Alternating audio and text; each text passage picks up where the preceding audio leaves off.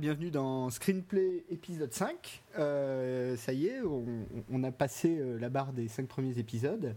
Euh, nouvelle formule, à partir de cet épisode-là, on va essayer d'être un petit peu plus court, parce qu'on a fait des épisodes qui ont fait quasiment 2 heures jusqu'à maintenant. donc on est, on est ravis de vous retrouver. comme d'habitude, je suis avec Ursula. Bonjour Ursula. Bonjour. Ça va? Bah ça va, ça va, ça va, tranquille. Pour une bonne thématique aujourd'hui, je suis bien en forme. Ouais, cinq épisodes quand même. Hein. bah oui, déjà. Mon Dieu. Euh, bah pour pour euh, expliquer un petit peu, donc euh, la, nouvelle structure, enfin ça change pas beaucoup, c'est simplement on, compresse un peu les choses. Donc on, commence directement par le thème de l'émission et ensuite on fera une partie magazine dans lequel il pourrait y avoir indifféremment des news, des coups de cœur, des coups de gueule, euh, selon euh, l'actu du moment, le moment où on enregistre, nos envies, l'humeur dans laquelle on s'est levé ce matin.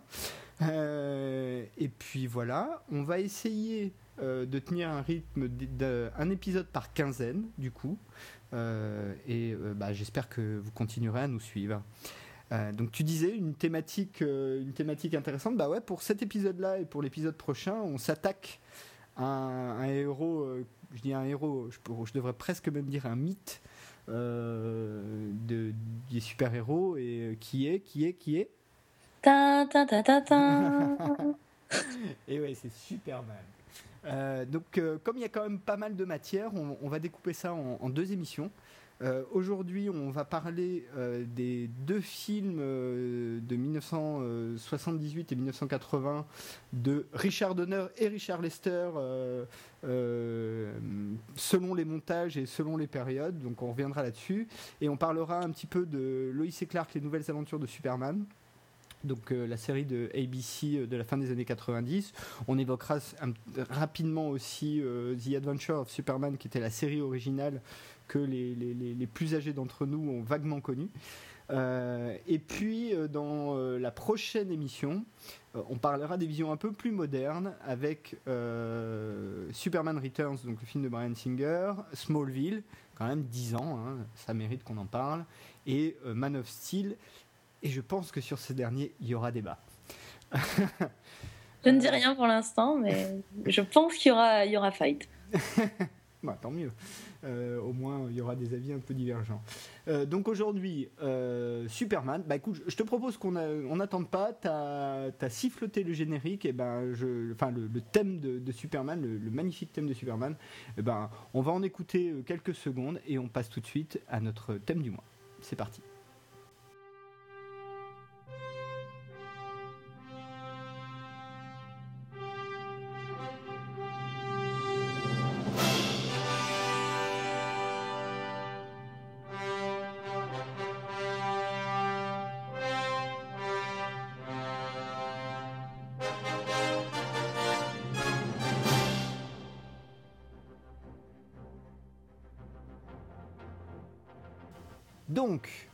Superman.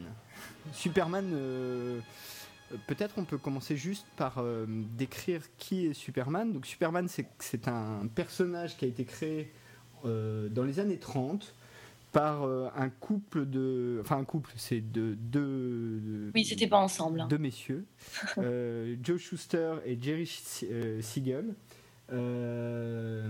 qui, qui, ont, qui ont travaillé alors qu'ils étaient étudiants sur euh, un, une espèce de héros. Alors il y a eu plein de phases de développement euh, divers et variés, mais pour en arriver à 1938, Action Comics numéro 1, en couverture, euh, le personnage qu'on connaît, costumé de bleu, rouge et jaune avec sa grande cape, en train de soulever une voiture. Et, euh, et donc, c'est la création de Superman réellement commence à ce moment-là. Ce qui est d'ailleurs euh, intéressant, puisque euh, du coup, il y a 40 ans, pratiquement, enfin pile poil, entre la sortie de Superman, le comics, et la sortie de Superman, le film de Richard Donner. Juste une petite chose sur le costume avant qu'on parle du film pour le costume de Superman, en fait, euh, Siegel et, Schuster se sont inspirés des costumes de catcher. Donc vraiment, euh, si on enlève la cape, c'est un costume de catcher, et ils ont rajouté la cape. C'est juste ça. Donc il faut vraiment avoir l'idée que Superman, c'est un costume de catcheur. Et c'est un peu important parce qu'en fait, c'est euh, à partir de Superman que pratiquement tous les autres costumes de super-héros euh, pendant très très longtemps et même encore un peu maintenant ont été imaginés et, créés euh, sur, sur, la, sur cette base-là. costume qui est un petit peu daté d'ailleurs hein, maintenant, ça commence à être compliqué de demander à un acteur de porter ses slips par-dessus par son pantalon.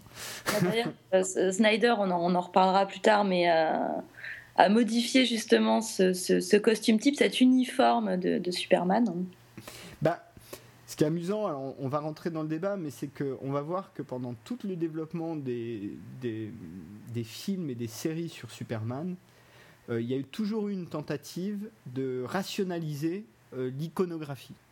Et Snyder, c'est un peu la dernière avec le costume, c'est-à-dire que euh, bah, chez Snyder, on en reparlera, mais le costume, c'est une armure. Euh, porté par les Kryptoniens, on le voit dans, la séquence de début, et du coup, euh, il y a un vrai sens au costume. C'est pas juste euh, un costume qui fait que selon qu'il porte des lunettes et un costard ou un costume de catcheur et une cape, on le reconnaît plus, quoi.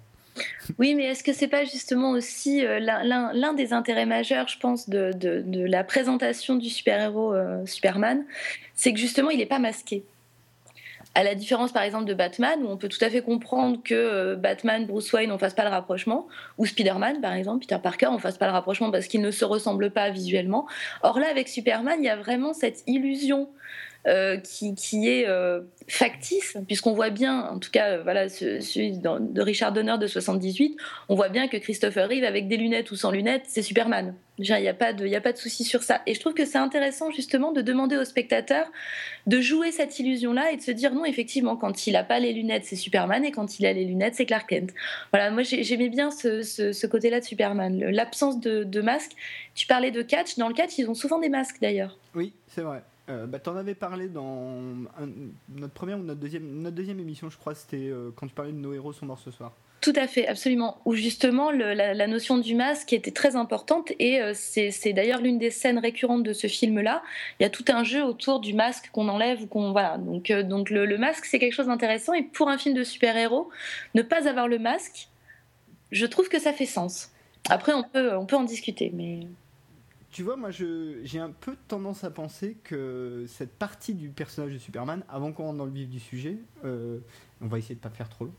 Euh, cette partie du personnage de Superman a, a, changé aussi beaucoup à cause de l'époque. C'est-à-dire qu'en 1938, quand Siegel et Schuster imaginent Superman, le fait d'avoir un type qui est pratiquement reconnaissable euh, juste en changeant des lunettes et, et un costard, quoi, euh, bah, c'est acceptable parce que t'as pas la télé, parce que t'as pas internet, parce que t'as pas, t'es pas dans un monde d'images, quoi. T'es dans un monde où, euh, en gros, pour reconnaître quelqu'un, faut l'avoir déjà rencontré, ou sinon c'est quasiment impossible. Euh, même les photos de l'époque sont quand même pas d'une grande définition. Enfin, on, connaît tous ça. Et qu'au fur et à mesure du temps, bah, cette position est devenue compliquée à tenir parce qu'effectivement, on est dans une époque d'image aujourd'hui.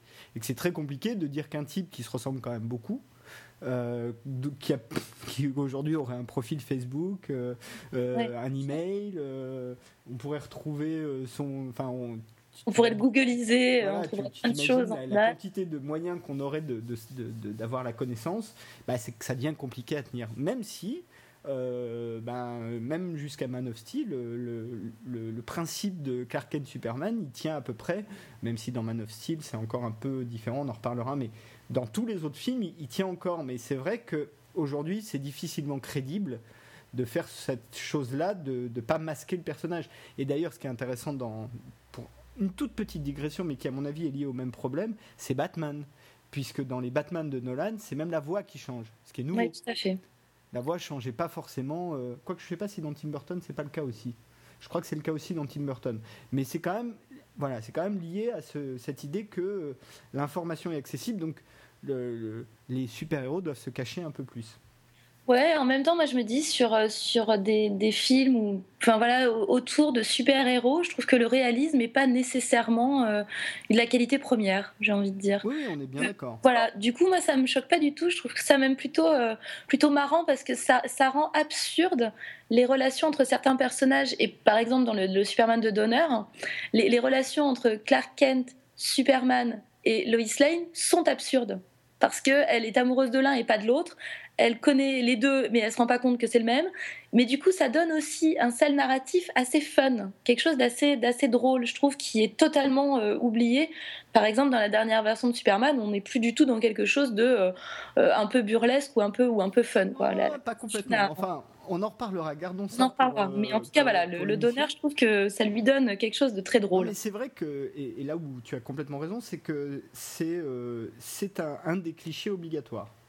C'est-à-dire que cette dichotomie Clark Kent-Superman, en fait, même c'est une trichotomie Kal-El Clark Kent-Superman. Oui. Euh, euh, je sais pas si ça se dit trichotomie, hein, je suis pas sûr. je, ça, honnêtement, j'ai des doutes. Je mais pense qu'on dit dichotomie même quand ils sont trois. Peut-être.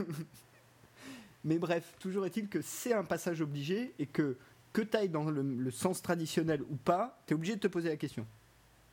En tout cas, personne n'a jamais masqué Superman. Euh, bah, allons directement donc euh, dans le Superman de Donner et en fait faisons un bloc Superman 1 et 2, ne serait-ce parce que parce que les deux films ont été écrits d'un bloc et tournés quasiment d'un bloc. À à peu près 80%, enfin selon les sources ça diffère un peu et puis c'est difficile de mesurer mais globalement voilà. Euh, et donc du coup c'est un peu compliqué euh, en termes de paternité de réalisation, puisque bien évidemment, Superman 1 et 2, euh, enfin Superman 1, le réalisateur officiel c'est Richard Donner, mais Richard Lester est déjà présent sur le plateau. Euh, je, reviendrai un petit peu pourquoi, enfin sur les raisons pour lesquelles il est présent sur le plateau plus tard. Et à l'inverse, Superman 2 est un film dont le réalisateur crédité est Richard Lester, mais Donner en avait déjà réalisé quasiment 80%. Euh, et au final, en 2006, il sortira un director's cut, un Donner's cut euh, de Superman 2, qui est euh, sa version à lui de Superman. donc, premier Superman, il y a un gros script de Mario Puzo qui inclut donc Superman 1 et 2, qui fait à peu près 500 pages et qui est entre les mains des prods, que sont euh, il y a euh, Salkin et Alexander Salkin.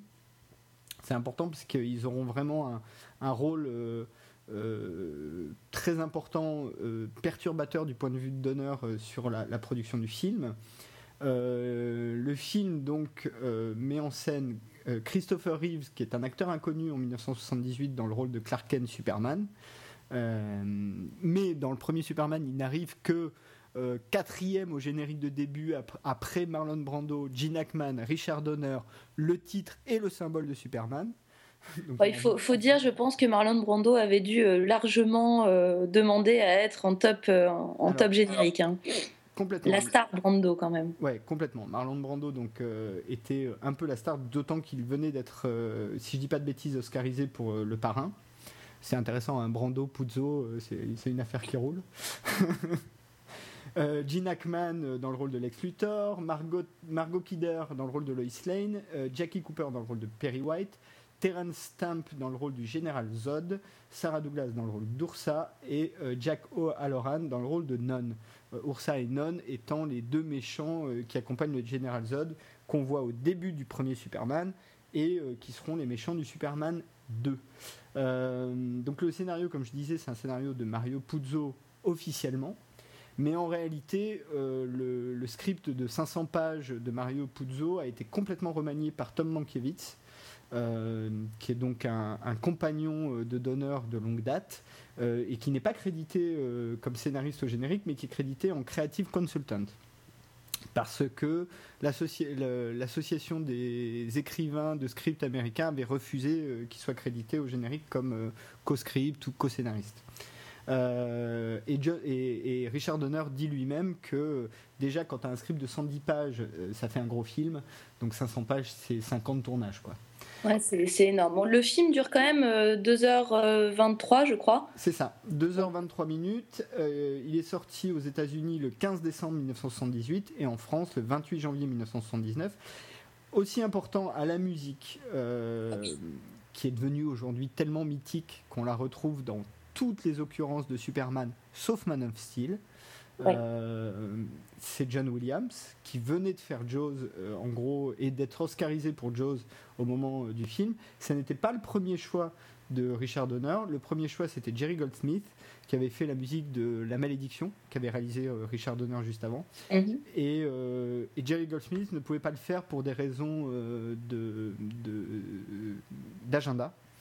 De, et j'ai envie de dire bien lui en a pris parce que même encore aujourd'hui, le thème de Superman, c'est quand même quelque chose de particulièrement réussi et, qui colle parfaitement au personnage à tel point que, comme je le disais, toutes les occurrences de Superman, à un moment donné, intègrent euh, la musique de Donner. Euh, pour être un petit peu factuel, euh, le film a coûté 55 millions de dollars de prod juste pour idée, le cachet de Marlon Brando, c'était 3 millions 4. c'est euh, énorme. et, Donner a eu un euh, million. Pour un, rôle minuscule, hein, quand même, faut, faut préciser. Hein. Alors, pas minuscule, et d'autant pas minuscule que jusqu'au film de Brian Singer, euh, les, les, les, footage, les, les bouts de pellicule ou d'audio de, de, Marlon oui, ont été réutilisés. donc, Tant qu'ils ont pu, quoi, oui, clairement. Mais bon euh, donc c'est pas mal pour ça, mais c'est vrai que bon, c'est beaucoup, d'autant que pour, pour euh, comparer, Donner lui a obtenu un million de dollars pour les deux films. Ah Mais n'est pas Marlon Brando qui veut. voilà. Et en revanche, le film a rapporté 300 millions de dollars dans le monde, donc euh, autant dire que c'est une belle culbute. C'est Warner Bros. Hein, qui distribuait. C'est toujours Warner Bros. d'ailleurs, euh, je crois qu'il a les droits, ou qui les a eu en tout cas jusqu'à Superman Returns. Peut-être que c'est plus tout à fait le cas maintenant, mais en tout cas jusqu'à Superman Returns, c'est Warner Bros.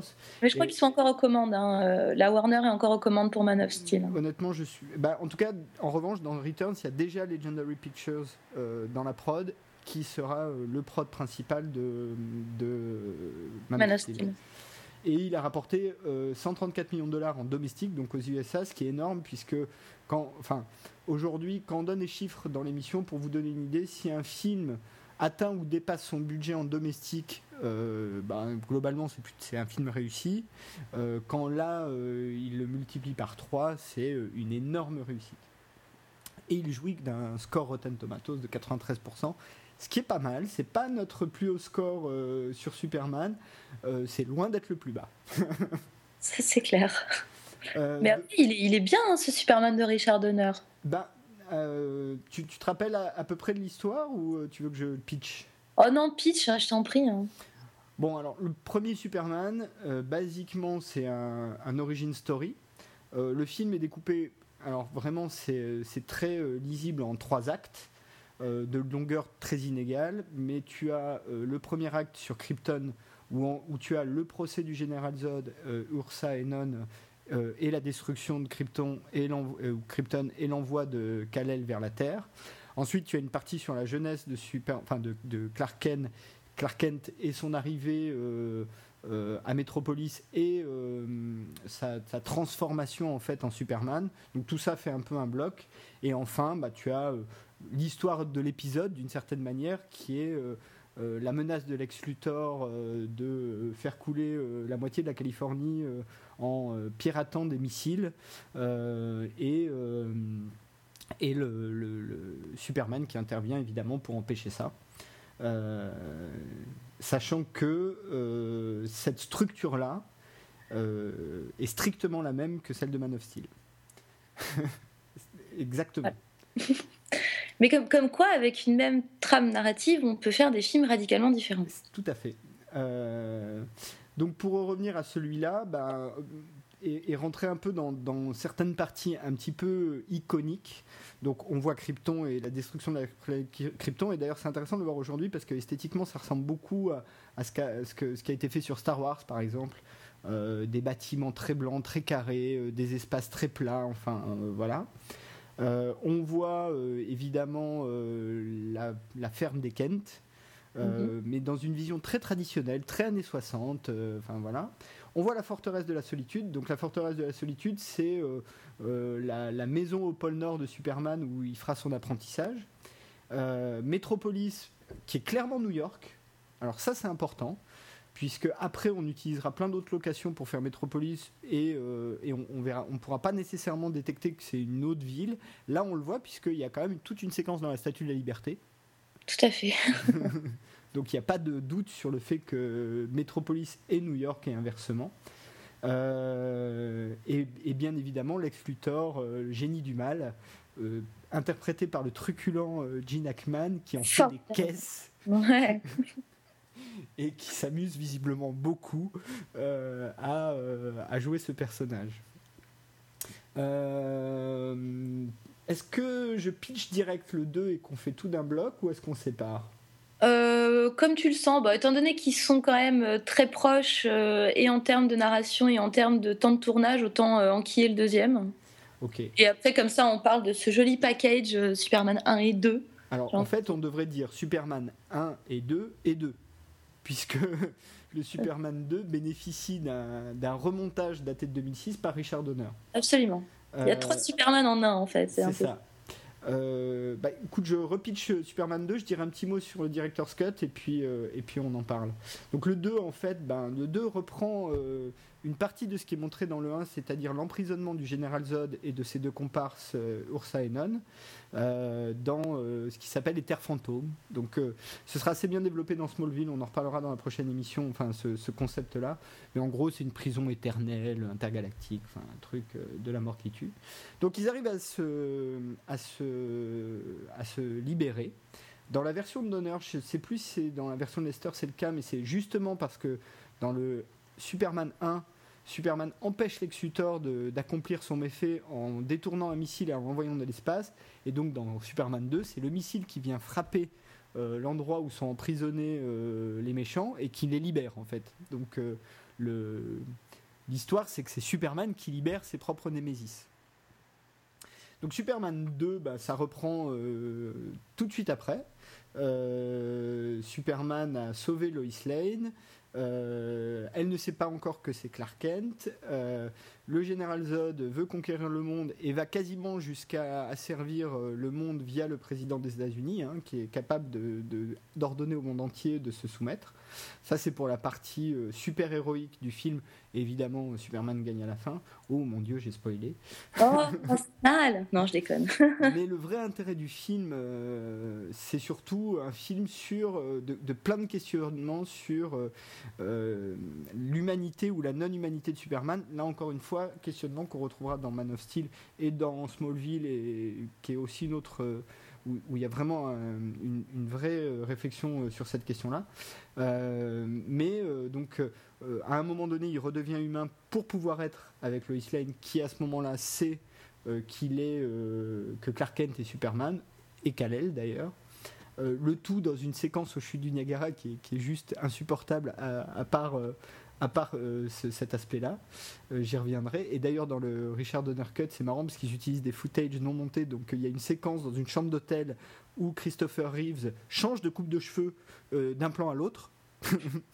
Il y, a parfois quelques, quelques petites sautes comme ça de montage, on va dire et euh, donc redevient Superman euh, à un moment donné parce qu'il a un destin plus important, etc. Et rentre dans ce mythe du sauveur qui est quand même intrinsèque à, l'imagerie de Superman, euh, ce côté christique un petit peu. il doit sacrifier pour l'humanité, il est lumière contre les ténèbres, ce genre de choses, est vraiment présent dès le début.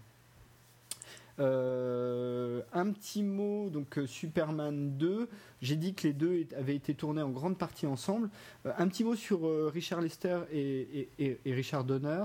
Un, pour Donner, ça a été vraiment le lancement de sa carrière, donc c'est un film qui est très important pour lui. et d'ailleurs, le gros de la carrière de Donner, si on regarde, c'est entre La Malédiction, mais surtout Superman et en gros Les Armes Fatales, grosso modo. C'est là où il a... Hein. Comment? Il a fait les Goonies mais c'est avant. Ah, c'est vrai. Mais enfin, il faut quand même les, quand même les, citer, les Goonies, pardon, hein, mais euh, c'est son côté euh, enfantin. Non, mais les Goonies et Lady Hawk, qui pour moi est un film absolument culte. Euh, Lady Hawk, c'est un film de Richard Donner. Les Goonies est un film de Richard Donner. Et même L'Arme Fatale est un film de Richard Donner. Tout à fait. Donc il a quand même bien œuvré dans les années 80, on va dire. Complètement. et d'ailleurs, pendant un moment, il avait pensé à faire un Batman avec Mel Gibson dans le rôle. c'est un Euh, et donc euh, Richard Lester, en fait, donc Donner, euh, un déjà le tournage de Superman, ça s'est fait en grande partie au studio Pinewood à Londres, mais c'était pas le plan initial. Petite anecdote, hein. le plan initial c'était de le faire en Italie, sauf que Marlon Brando ne pouvait pas aller en Italie puisqu'il était poursuivi à l'époque parce que il, à cause du dernier tango à Paris, il était poursuivi pour immoralité publique ou un truc comme ça, à cause du dernier tango à Paris. Donc même pas pour un vrai fait, un divers. Hein. Pourtant la famille Brando n'en est pas exempte. Ou même pas pour le parrain, parce qu'on aurait pu imaginer que euh, certains euh, Italiens auraient pu mal prendre euh, son, son, son, interprétation du parrain, mais non, même pas. Non, c'est vraiment le, le, dernier tango à Paris. Donc ils ont fait ça à Pinewood. Et Donner était, a, rapidement été hors du calendrier, hors de l'agenda, hors du budget. Donc les producteurs Ilya Solkin, Alexander Solkin et Pierre Spengler, qui est français quand même, qui est un producteur du film, euh, on appelait Richard Lester qui avait déjà bossé pour eux et à qui il devait de l'argent d'ailleurs euh, pour l'envoyer sur le set comme consultant et euh, Donner, enfin Lester dit qu'il a dit à Donner qu'il était là, enfin Donner dit que Lester lui aurait dit qu'il était juste là pour filer un coup de main, etc. Euh, et, en fait, il était là pour servir de courroie de transmission entre Donner et, les Solkind. Euh, et du coup, bah, il s'est retrouvé aux manettes de la finalisation du Superman 2, puisque arrivé à peu près à 80% du tournage, les Salkind ont tout coupé. En gros, Donner s'est barré ou ils l'ont viré, je sais plus. Et euh, c'est Lester qui a fini le, deuxième film. Lester qui a ensuite réalisé l'épisode 3, donc, sur lequel on jettera un voile pudique, et il n'a pas réalisé l'épisode 4 sur lequel on jettera un voile encore plus pudique. Encore plus pudique. Jetons même des serviettes, hein, tu vois, des torchons, enfin un peu. Euh, vraiment. Fais gaffe quand tu changes le son, je t'entends. Tu m'entends? Bah tout le monde va entendre que tu as changé le, volume là. Bah, en fait, je change pas le son. Ah. Bon. Désolée. Euh, donc voilà, donc Superman 1 et 2, euh, un peu les conditions de tournage.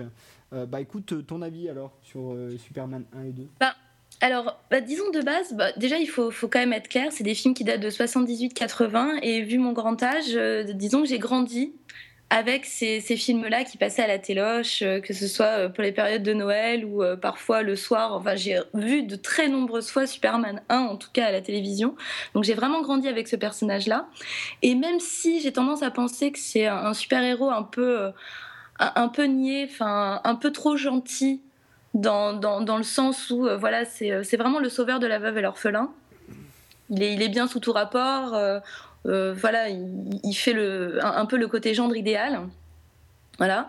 Donc ça, je dirais que c'est un petit peu le défaut. Il n'a pas d'aspérité particulière à la différence d'un Batman, par exemple. Je trouve qu'il est un petit peu plus, un peu plus complexe comme personnage au niveau psychologique. Superman, c'est quand même un peu radé pâquerette à ce niveau-là. Et pourtant, avec son costume franchement ridicule, on peut le dire, euh, avec ce côté un peu euh, gentil, euh, trop gentil, il y a quelque chose d'assez touchant chez, ce personnage-là. Alors, je ne sais pas si c'est peut-être une espèce de relecture un peu, comment on pourrait dire, un peu premier degré de la, vision de Nietzsche, tu vois, le côté super-héros, enfin le, surhomme, parce que c'est un petit peu quand même ça l'idée de Superman. Donc je ne sais pas si c'est cette lecture un, peu enfantine de cette mythologie-là, mais moi ça me plaît beaucoup Superman, quoi. Je trouve que son histoire d'amour avec, euh, avec Lois Lane, ça fonctionne à bloc.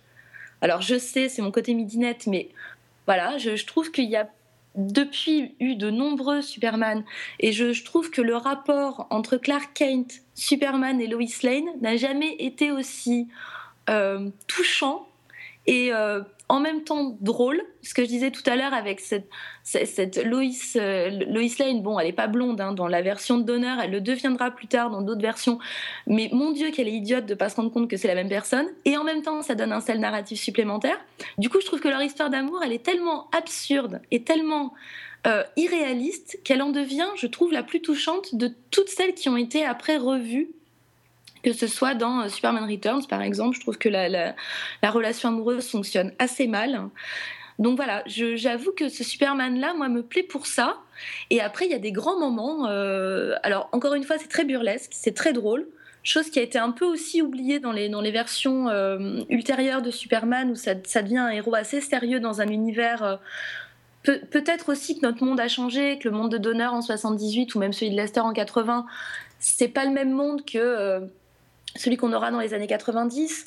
où euh, le, terrorisme, par exemple, est beaucoup plus présent. Alors du coup, les, versions sont beaucoup plus sombres, euh, les, méchants sont beaucoup plus euh, flippants, j'ai envie de dire. Alors que là, dans la version, la version 78-80, enfin, le, méchant Gene Hackman, il est juste, c'est un clown. C'est vraiment ça. Du coup, la menace est jamais perçue comme quelque chose de vraiment on n'est pas dans un film de menace. Voilà, j'ai envie de dire. Superman, c'est pas un film de menace. C'est juste un, un gros film, un gros divertissement, fun, avec quelques séquences formidables. Moi, je me rappelle de Superman qui, euh, amoureux de Loïs et il veut pas la perdre, fait le tour de la Terre à l'envers. Bon, l'avantage, c'est qu'il va super vite et qu'il vole, donc il arrive à faire tourner la Terre sur elle-même pour remonter le temps, ce qui est quand même un truc absurde, mais je veux dire vraiment. Euh, en termes scientifiques, euh, on est au ras des pâquerettes, mais mon Dieu que ça fonctionne au niveau scénaristique. Voilà, donc, donc je, je suis très emballée sur Superman. J'aurais mis beaucoup plus que 93 sur Rotten Tomatoes. Ce qui est déjà pas mal. Ouais, mais euh, ah, je serais jusqu'à 90-98, tu vois, vraiment. Bah écoute, dans notre euh, sélection, tu verras qu'il y a, c'est dans l'émission prochaine. Donc l'émission prochaine, il y, a, il, y a, il y aura euh, un 100%. Ah ouais? Ouais. Ah, j'ai peur. alors, juste euh, parce que je viens de retrouver mes notes, euh, donc la, séquence de début est bien dans les deux films Superman 2, donc c'est bien le missile euh, qui fait ouvrir la, les terres fantômes. on peut retrouver assez facilement online la liste des scènes et des changements de scènes. en revanche, pour, pour répondre à ce que tu disais, pour moi, Superman, c'est un mix, en fait. C'est un mix entre le héros grec, Hercule, par exemple, ouais ou même d'une certaine manière Prométhée, d'ailleurs, qui est cité euh, par, euh, je crois que c'est Kevin Spacey dans Superman Returns, ou Gene. Hackman, je ne sais plus, un des deux, enfin par Lex Luthor à un moment donné. Euh, mais en même temps, il y a une vision complètement christique du sacrifice, complètement. alors, ce qui est amusant, c'est qu'à partir du film de Donner, je trouve, ce qui change dans Superman, c'est que c'est plus des histoires de héros avec un super-héros qui euh, sert de vecteur, tu vois, des histoires, des méchants, des gentils, un, scénar. C'est des histoires sur le héros lui-même. Pour moi, ce qui change, c'est ça. C'est que à partir du Superman de Donner, ce qu'on raconte, c'est Superman lui-même. C'est pas les, les, aventures diverses et variées d'un super-héros. Et d'ailleurs, on voit à quel point tu disais que Gene Hackman est drôlissime, la menace n'est pas euh, très effrayante. Ce qui est vrai, parce que la focale du film, pour moi, c'est euh, le personnage interprété par Christopher Reeve. C'est euh, d'où il vient, euh, comment il évolue, quelles sont ses motivations, pourquoi il, agit ou pas, pourquoi il intervient ou pas. Et du coup, je trouve que dans le film, il y a plein de scories. Par exemple, dans la partie du, du, milieu où c'est les débuts de Superman, on le voit accomplir plein de sauvetages jusqu'au sauvetage d'un chat coincé dans un arbre. Quoi. Ce qui paraît assez ridicule comparé à la puissance du personnage et la puissance qu'on connaît. Mais après, je pense que c'est aussi, là pour le coup, peut-être une, euh, un, stigmate de, de ce qu'était à l'origine Superman dans les années 30, au moment de sa création, c'est-à-dire une espèce de bon samaritain de la ville de Métropolis. Complètement, je suis complètement d'accord avec ça. C'est que euh, vraiment, Donner euh, a apporté un début de nouvelle vision, complètement, mais tout en essayant de quand même respecter euh, ou en tout cas citer les origines. Et mmh. d'ailleurs, euh, il y a un montage euh, du premier Superman, je crois que c'est le montage de Donner, si je dis pas de bêtises, qui s'ouvre par un petit, une petite séquence en noir et blanc dans laquelle on raconte l'histoire de, Superman du comics, c'est-à-dire quand il est né en 1938, etc. Mais l'aspect héros grec, on le verra dans Superman Returns, il y a un plan où euh, on voit euh, Superman empêcher la boule qui est au-dessus du Daily Planet de tomber, et quand on voit l'image, c'est une vision d'Atlas, quoi, portant le monde. Portant le monde, tout à fait. Euh. C'est marrant, tu disais qu'il il y avait une vision christique, effectivement, du personnage de Superman, dont Snyder fera pardon, ses, ses, choux gras bien plus tard. Mais ce qui est intéressant aussi, c'est qu'au-delà de cette vision christique, on pourrait dire chrétienne, j'ai envie de dire. Il y a aussi une version très euh, judaïque en fait du personnage de Superman parce que son, enfin, je sais pas si toi ça t'a fait cet effet-là, mais moi je me dis euh, un petit enfant euh, tout petit, tout bébé qu'on met dans ah oui, complètement, un vaisseau spatial.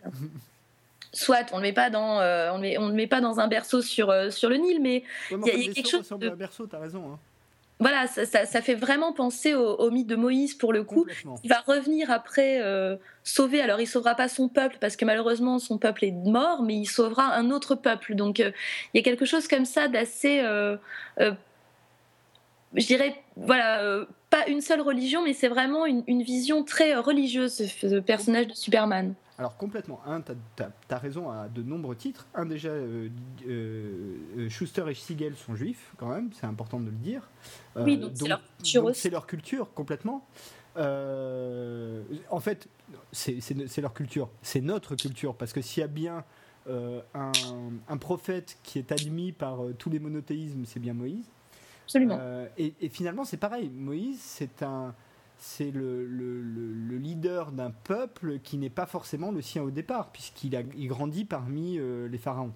Oui. Il, il, grandit parmi les puissants et il vient conduire les faibles. Donc c'est exactement la même chose en fait. Enfin, exactement la même chose. Non, mais disons qu'il y, a vraiment euh, une, grille de lecture qui peut se superposer sur celle de Superman. Complètement. Non, mais là-dessus, euh, je, suis, je, suis, totalement d'accord.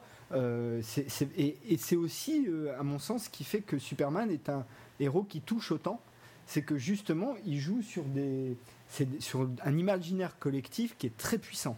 Oui, qui est très très fort, très ancré et, je dirais euh, qui dépasse le cadre religieux dans le sens où effectivement qu'on soit chrétien ou juif ou même musulman ou qu'on soit même athée, c'est une culture, en tout cas c'est euh, des histoires que tout le monde connaît. Euh, du coup, elles sont imprégnées dans notre imaginaire, dans notre inconscient, et naturellement, le personnage de Superman travaille aussi ces motifs-là. Et c'est d'autant plus drôle qu'il euh, y a deux scènes dans le Superman 2 euh, qui, euh, qui, qui font un peu, qui s'amusent un peu avec l'aspect christique et l'aspect judaïque. Un, c'est une scène dans laquelle donc ils sont Clark Kent et Lois Lane sont au chute du Niagara. Il y a un enfant qui tombe, Superman le sauve, et on entend en voix off une dame qui dit il est trop beau, il doit être juif. C'est vrai? Ah, Je me rappelle pas de ça, mais c'est très bon ça. Euh, donc avec cet humour un peu juif new-yorkais, euh, un peu Woody Allen presque, un petit côté comme ça. Et en revanche, il y a une, séquence euh, où la première séquence où Zod et ses comparses arrivent sur Terre, Zod atterrit dans un espèce d'étang et commence à voler un tout petit peu juste pour être au niveau de l'eau et marche sur l'eau. Mm. Où là, on voit l'aspect un peu christique, mais dans les pas du méchant. Oui, tout à fait. Donc euh, il y a un côté, euh, il y a un jeu là-dessus qui est présent depuis, euh, depuis le début sans doute et de manière beaucoup plus évidente dès qu'on le met en image, comme c'est le cas dans, dans, le film de Donner. Si on parle un peu de, de réalisation, alors un, les effets spéciaux de l'époque, quand on les revoit aujourd'hui, c'est un peu ridicule. Hein. Oui, bah, faut être honnête. Ils ont, quand même plus de 30 ans, donc forcément, ils ont, ils ont pris cher, quoi. J'ai envie de bah, dire. Bah, à l'époque, euh, alors je crois pas qu'ils ont eu l'Oscar, mais ils ont eu un espèce d'Oscar de, reconnaissance euh, pour les effets spéciaux. Et ils étaient considérés comme parmi les meilleurs effets spéciaux euh, du monde de l'époque. C'est la même période que Star Wars, par exemple. Mmh. donc c'est quand même intéressant. Ou les rencontres du troisième type. Et d'ailleurs, quand on pose la question aux producteurs sur Superman, euh, où on leur dit bon, est-ce qu'il y a eu un espèce de euh, d'équipe commune, des gens qui faisaient le même artisanat, et il a tendance à dire non, les, trois choses sont développées en même temps, que c'était juste euh, l'esprit de l'époque et le talent de l'époque. Mais surtout, Superman est un peu considéré comme le premier film de la science-fiction moderne et dont il y aura tout un tas d'occurrences dans les années 80-90. Donc c'est important pour ça. Et enfin, petite note quand même, petite anecdote amusante, et ils n'ont aucun lien de parenté. L'acteur qui jouait Superman dans The Adventure of Superman, euh, la série des années 50, s'appelle George Reeves. Ah oui Ouais. D'accord. Bah, après, malheureusement, il faut, quand même, faut quand même parler aussi de Christopher Reeves, qui est, qui est pas un grand acteur, hein, parce que franchement, à part le rôle de Superman, il n'a pas enquillé énormément de grands rôles euh, à la suite de ça. Il était, comme tu l'as très bien dit, quasi inconnu avant Superman de, en 78. Malheureusement, il a eu un destin tragique puisque le, cet homme qui a incarné, enfin, je pense que pour lui, dans les années 80, quand il sortait dans la rue, c'était Superman pour tout le monde. Enfin, il a vraiment son visage à incarner pour toute une génération ce super-héros-là. Quoi. Il a quand même fini euh, tétraplégique sur, un, sur une chaise roulante qui est quand même euh, d'un tragique incroyable. Voilà, c'était juste pour, euh, pour, préciser ça, suite à une chute de cheval, en fait. Il, a, il, est, resté totalement paralysé sur un fauteuil roulant. Donc c'est assez, assez c'est l'ironie. Je ne sais pas si on peut dire c'est l'ironie du sort ou l'ironie du cinéma, mais voilà, il y a quelque chose d'un peu étonnant. Ben ouais, complètement. il est décédé, je crois, en 2005, si je dis pas de bêtises. Euh, il a quand même fait des apparitions après, notamment dans le village des damnés de Carpenter, où, il a un rôle, euh, il a le rôle principal, si je dis pas de bêtises. Encore. Euh, et en il a joué aussi, je crois, je me demande s'il n'a pas joué dans un remake de Fenêtre sur cour, mais genre un téléfilm américain ou quelque chose comme ça. Possible, la scène. Justement, le fait d'être en fauteuil roulant, parce que c'était après son accident, si je dis pas de bêtises. il y a quelque chose comme ça comme de nombreux euh, acteurs qui ont joué dans les occurrences de Superman depuis la série d'ailleurs, euh, il aura un caméo dans Smallville. Oui. Ainsi que Margot Kidder aussi d'ailleurs. Enfin bref. Euh, qui elle non plus n'a pas eu une carrière. Euh... Lois Lane. Euh, ouais, Lois Lane n'a pas eu une carrière formidable. Non, mais c'est un peu la malédiction euh, de ces actrices et, de ces même de ces, j'ai envie de dire, de ces physiques des années 70-80 comme Karen Allen ou des, actrices comme ça. Karen Allen qui a quand même le rôle féminin principal des Aventuriers de l'Arche perdue, qui n'a pas fait grand chose derrière. C'est vrai. voilà. Enfin, il y, y, a quelques actrices comme ça qui malheureusement seront les actrices d'un rôle.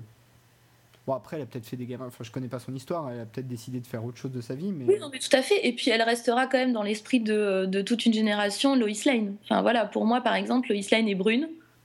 Et quand je parle de Lois Lane, c'est le visage de, de, Margot Kidder que je vois. Et c'est, par exemple, pas le visage de Kate Bosworth. Donc. Euh, ouais, ouais, bien sûr. Même si euh, moi j'aime bien Erika Durance, qui est la Lois Lane de Smallville. Euh, je trouve qu'elle apporte vraiment. Elle est dans le même genre de personnage et de caractère. Enfin. Oui, mais plus jeune.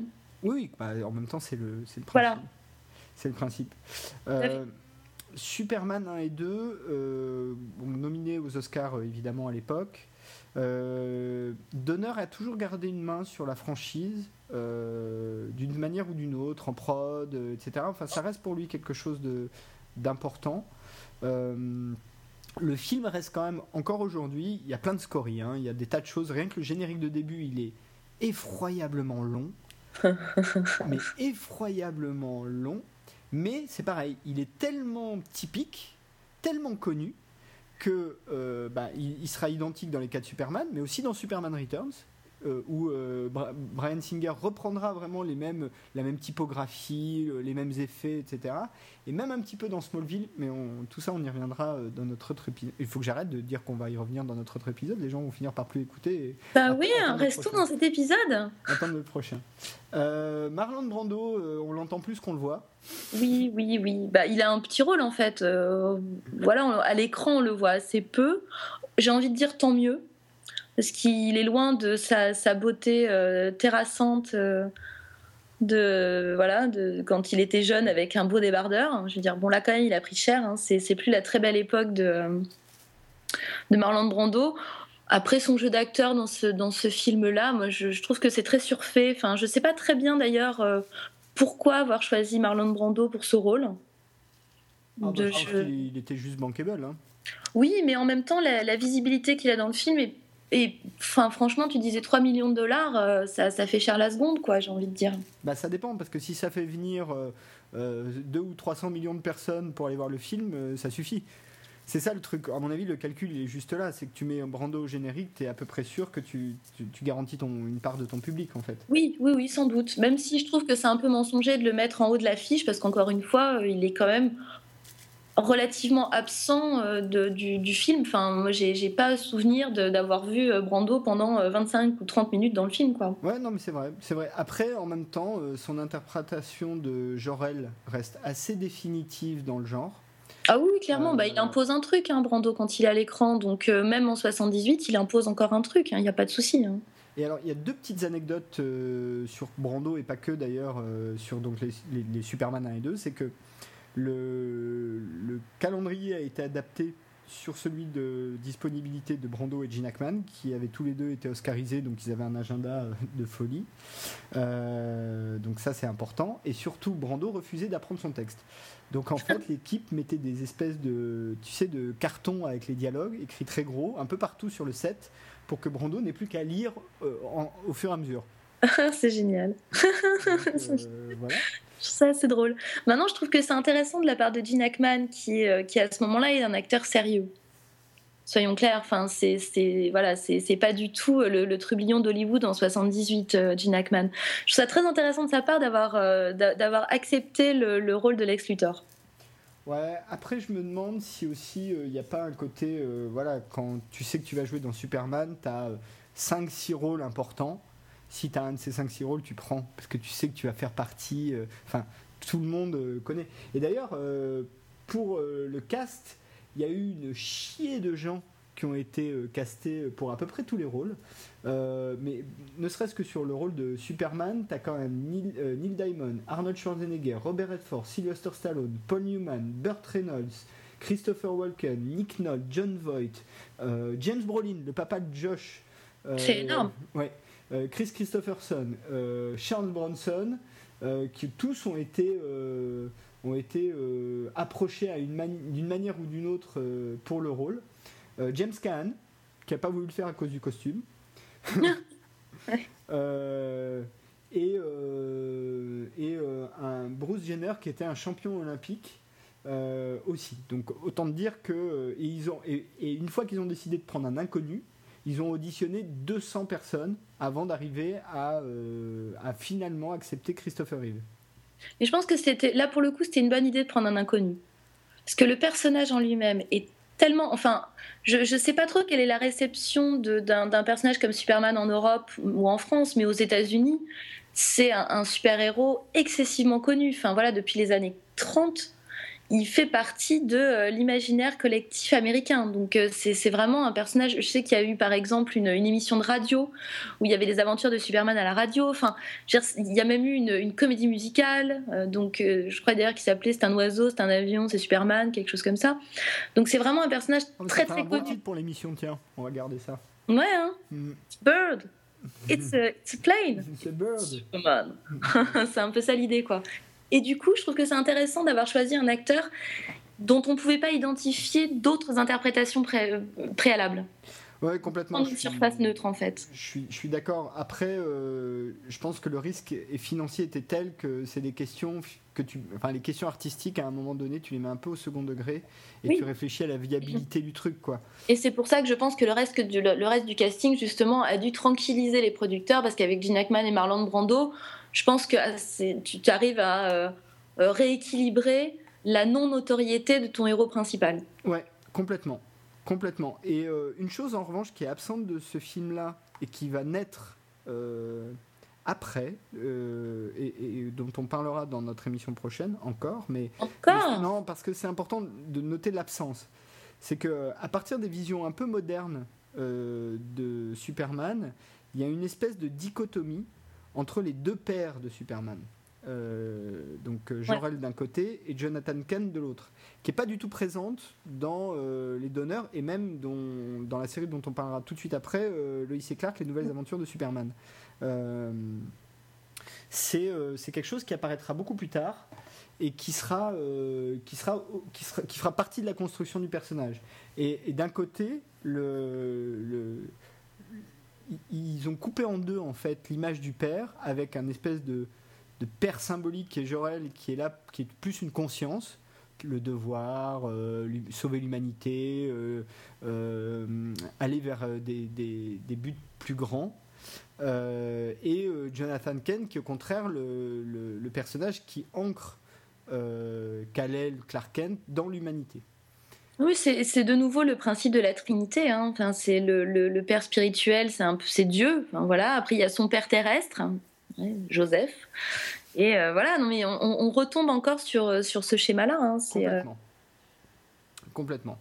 Donc, euh, donc tout ça fait que, le, bah, peut-être pour conclure, parce qu'on est un peu long déjà, mais sur les, les, Superman de Donner, un, c'est pas l'œuvre définitive parce que on, a fait, euh, on a fait d'autres choses depuis, mais en tout cas, c'est probablement l'œuvre première cinématographique qui, euh, qui a impulsé et qui a vraiment cristallisé une certaine vision du personnage.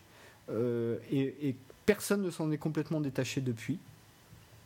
voire même le, film de Singer est, est un hommage total. Et, et, qui, qui prend quand même une idée importante, c'est on sort Superman d'une vision un peu naïve, vision comics âge d'or premier, pour aller vers une vision plus réaliste où on s'interroge sur les motivations du personnage. Mhm. On, ne pose pas juste le postulat, bon bah c'est un héros, il sauve les gens. C'est pourquoi, d'où il vient, qui il est, pourquoi il sauve les gens, etc. Et du coup, en cela, la relation avec Lois Lane est fondamentale parce que euh, euh, en dehors des, deux pères qui sont un peu, euh, du coup, deviennent un peu théoriques, abstraits, bah, c'est vraiment cette relation-là qui humanise le personnage de Superman. Et qui l'ancre sur la Terre. Et qui l'ancre sur la Terre. Alors bon, après, c'est des choses amusantes. C'est vrai que Margot Kidder euh, est, une actrice assez truculente et qui joue très très bien le, personnage. D'autant plus qu'on est en 78, donc femme indépendante, célibataire, qui vit à New York, qui est reporter. ça, ça, ça dit beaucoup en fait sur ce qu'est Lois Lane. Et d'ailleurs, d'une certaine manière, dans les occurrences suivantes, elle n'aura de cesse que de redevenir plus une, une femme au foyer presque. Oui, tout à fait. Ouais, ouais. Euh, Donner l'a totalement libérée en 78. C'est la, la femme libre telle qu'on peut euh, l'imaginer, euh, effectivement, totalement indépendante financièrement, avec un, avec un boulot important. D'ailleurs, c'est la supérieure de Clark Kent au début. Enfin, voilà, c'est la journaliste dominante. Du, du, journal. Enfin voilà, elle est totalement assumée, seule, célibataire, heureuse de l'être. Et du coup, effectivement, progressivement, on va essayer de la remettre au foyer, quoi. Voilà. Donc, euh, bah, euh, voilà, je pense qu'on a dit pas mal de choses sur, euh, sur les Superman de, de Donner. Peut-être on peut passer à notre série. Bah oui. Hein. Ok. Donc les nouvelles The Lois et Clark, les nouvelles aventures de Superman. Alors rien que le titre, ça dit un petit peu ce que c'est. C'est bien. C'est que le cœur de la série, c'est pas juste Superman, c'est Lois et Clark. Et d'ailleurs, euh, l'actrice qui joue Lois, le Terry Hatcher, a quand même une vraie carrière derrière, ce qui n'est pas vraiment le cas de Dean Kane qui jouait euh, Superman et euh, d'à peu près tout le reste du cast, à, part, à l'exception peut-être de, John Shee qui jouait Lex Luthor. Mhm. Aussi, on a un Lex Luthor chevelu dans la série. C'est, une... un choix différent, on va dire, effectivement. Oui, tout à fait. Euh, alors, pour euh, la diffusion, euh, donc c'est une série qui a couru sur 4 saisons, pour un total de 87 épisodes de 42 minutes. ça a été diffusé sur ABC de 1993 à 1997 et sur M6 de 94 à 97. voilà. que dire sur la série? C'est une vision globalement assez traditionnelle de Superman, à une énorme exception près. Est-ce que tu sais laquelle? Non, mais je sens que tu vas me le dire. Ouais. Euh, dans toutes les histoires de Superman, il y a un événement fondateur dans la construction du personnage qui est la mort de Jonathan Kent, donc de son père. Mhm. Euh, c'est le cas euh, dans Superman, c'est le cas dans Smallville, c'est le cas dans Man of Steel, bon, évidemment Superman Returns. Ça n'est pas le cas dans Lois et Clark, les nouvelles aventures de Superman. Jonathan Kent vit, et c'est d'ailleurs un personnage récurrent de la série. Alors, comment expliquer ce, changement euh bah, Parce qu'il n'y a pas de changement en fait.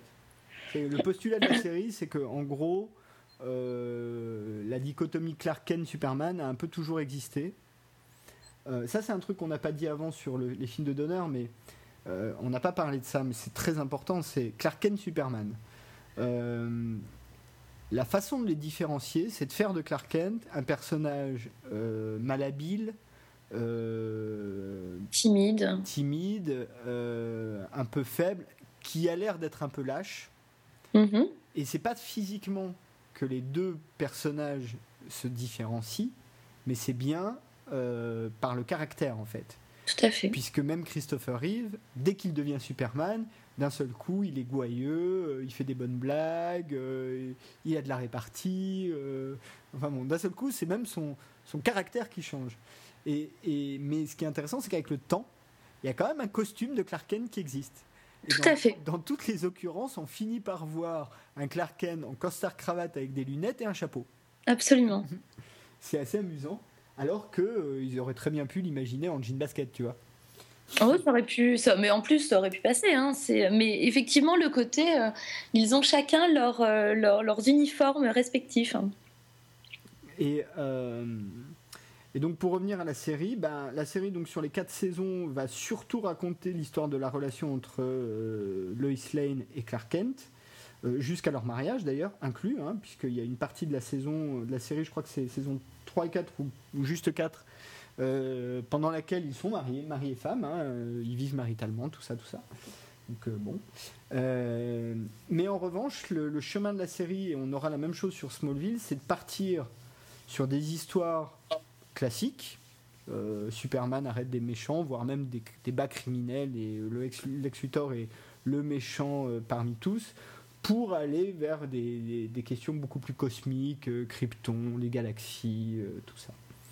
voilà, il n'y a pas grand chose à dire sur la série, si ce n'est que, ben, comme je le disais, hein, c'est une vision assez classique du personnage de Superman avec euh, un beau gosse euh, dans le rôle principal qui déshonore pas le, personnage hein, globalement. Moi je trouve qu'il fait plutôt le job. oui, oh, bah, disons qu'il apporte rien de plus. C'est ça. Mais en revanche, c'est vrai que le, rôle interprété par euh, Terry Hatcher, donc Lois Lane, là il y a pour le coup, il y a vraiment une construction du personnage, il y a vraiment une valeur ajoutée sur le personnage de Lois Lane qui se trouve interprété par, par une sculpturale actrice, donc euh, ça ne gâche rien. Oh là là, sculpturale comme tu y vas tout de même euh... Bah. non mais tu as le droit de, de voilà. Hein, Terry Hatcher quand même, précisons, euh, donc euh, effectivement c'est Loïs dans, dans Loïs et Clark, mais elle a surtout vraiment mis le grappin sur, sur Hollywood avec Desperate Housewives. Oui, clairement. Voilà. C'est son autre grand rôle en série, puisque celui-là a permis de la faire connaître dans Lois et Clark. Et avec Desperate Housewives, c'est devenu la, star, euh, la star aujourd'hui qu'on connaît. Quoi. Voilà. Complètement. Et euh, pour la petite anecdote, euh, l'actrice qui joue la mère de Lois Lane dans Lois et Clark, les nouvelles aventures de Superman, c'est un peu long à dire, c'est Phyllis Coates. Et Phyllis Coates, bah, c'était Lois Lane, c'était une des deux Lois Lane de The Adventure of Superman de 1900, des années 50. Alors j'ai cru comprendre qu'il y avait beaucoup de, de, comme ça de consanguinité en fait dans les différents Superman. Il y a pas mal de personnages, enfin d'acteurs pardon, qui ont incarné différents personnages à différentes époques, en fait, de génération en génération. Complètement, complètement. Et euh, Terry Hatcher d'ailleurs jouera dans Smallville aussi. Comme quoi Je crois que si je dis pas de bêtises, elle joue justement. Je sais pas si elle joue la mère de Lois Lane. Je sais plus ce qu'elle joue, mais elle joue dans Smallville. Elle a un rôle dans Smallville. Bah, c'est une façon de faire des clins d'œil euh, réguliers pour euh, intégrer en fait tout ce qui a été fait précédemment dans cette, dans, dans cette longue saga euh, qui est la saga Superman sur petit ou grand écran d'ailleurs. Et du coup, tout, tout, ce qui est précédent est intégré. Complètement. Et en même temps, du coup, ça crée une espèce de famille de Superman. Alors, ce sera aussi intéressant pour le rôle de Lois Lane dans Man of Steel. Il y a une anecdote là-dessus dont je parlerai, qui est assez amusante. Mais, c'est vrai qu'il euh, y a vraiment vraiment une, filiation depuis The Adventure of Superman jusqu'à aujourd'hui entre euh, tous ceux, celles et ceux qui ont participé à un moment ou à un autre à une version euh, visuelle, enfin visuelle non, parce qu'un comic c'est visuel, mais en tout cas une version télé ou ciné de Superman, jusqu'à par exemple Michael Rosenbaum qui joue Lex Luthor dans Smallville et qui fera des voix dans les dessins animés par exemple. non, mais c'est vraiment très amusant, cette espèce. Mais en même temps, c'est aussi comme ça qu'on crée une mythologie, j'ai envie de dire. Au-delà de la mythologie euh, littéraire de, Superman, la mythologie visuelle de Superman, elle se crée aussi avec euh, tous ces allers-retours de différentes personnes qui euh, voilà, créent sur les 50 dernières années, on va dire, la mythologie Superman. Totalement. Bah écoute, euh, et Clark, bah, y a pas, encore une fois, il n'y a pas grand grand chose à dire sur la série. C'était bien de le mentionner parce que il y a quand même une modernité euh, dans la vision de Superman euh, en termes d'environnement, mais finalement pas tellement en termes d'histoire. Bah moi j'étais pas très, je dois dire, hein, j'étais pas super fan de la série. Voilà, j'ai, c'est pas une série que j'ai suivie de façon haletante, loin loin s'en faut. Je trouvais qu'il y avait un côté un peu, je vais être méchante, un peu gnangnan du, traitement amoureux, Lois et Clark. Bon, voilà, je n'étais pas très très fan de la série, mais je lui reconnais un intérêt majeur quand même. C'est à un moment donné de mettre le projecteur, puisque vraiment l'idée, c'est l'histoire d'amour entre les deux personnages, comment elle va se construire dans le temps. Et c'était de mettre le projecteur sur ça, sur une des facettes du personnage de Superman. Et encore une fois, c'est comme ça aussi qu'on crée une mythologie sur un personnage important comme Superman. C'est en, en, essayant de travailler sur des axes différents. Et là, on n'est pas forcément sur l'axe euh, le super-héros, ses origines. Euh, voilà. On, va s'intéresser à tout ce qui va être de l'ordre de euh, les, les, sentiments qu'il peut avoir avec les humains, l'attachement qu'il va avoir avec les humains, qu'il va vivre à travers son histoire d'amour avec Lois Lane. Et il va y avoir d'autres choses. On va parler, euh, je pense, prochainement de, Smallville, où là, ça sera encore un autre angle. Et c'est en multipliant ces angles de vue qu'à un moment donné, tu donnes vraiment une épaisseur une dimension mythologique à un personnage. Donc c'est en ça que la série est intéressante, je pense. Complètement. Et, euh, et aussi parce que euh, dans la période où elle a été diffusée, c'est-à-dire en gros la deuxième moitié des années 90, c'était un peu la seule présence de Superman à l'écran. Tout à fait. C'était la période un peu molle, on va dire, de Superman. Il n'était plus du tout présent. Bon, faut dire aussi que euh, Superman, le 1 et le 2, on en a parlé au cinéma. C'est sympa, c'est bien, c'est cool. Euh, ce qui a suivi, sur lequel on a jeté euh, différents voiles pudiques, c'est aussi pour ça, je pense que dans les années 90, il n'y avait plus rien au cinéma sur Superman. Alors, faut juste citer rapidement, et puis on va passer à notre partie magazine, le fait que, un, il y a eu un film Supergirl euh, donc Supergirl, c'est la cousine de Superman. Hein. Bon, voilà. Oui. Euh, parce que les gens qui ont dû réchapper de Krypton, en fait, hein, faut croire. Hein, oui, euh, finalement. enfin bref. Ah, voilà. et il y a eu une série sur Superboy. qui serait en fait la jeunesse de Superman, mais qui n'a pas très très bien réussi. Et à ce niveau-là, Smallville est plutôt exemplaire. Oui, clairement. bah écoute, je te propose qu'on passe à notre partie magazine. Oh bah oui, allons-y. Allons-y.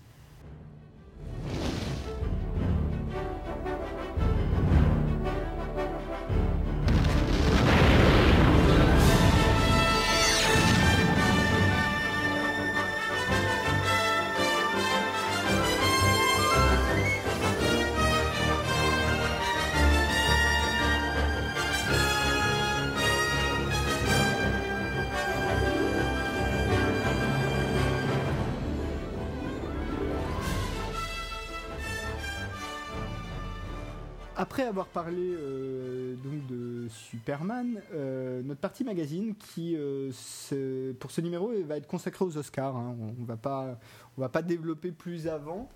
Mais il y a quand même eu, il y a à peu près un mois, au moment de la sortie de l'émission, la grande, la grand messe du cinéma américain, enfin une des grandes messes, hein, parce qu'entre les Oscars, les Grammy et autres, il commençait à en avoir beaucoup.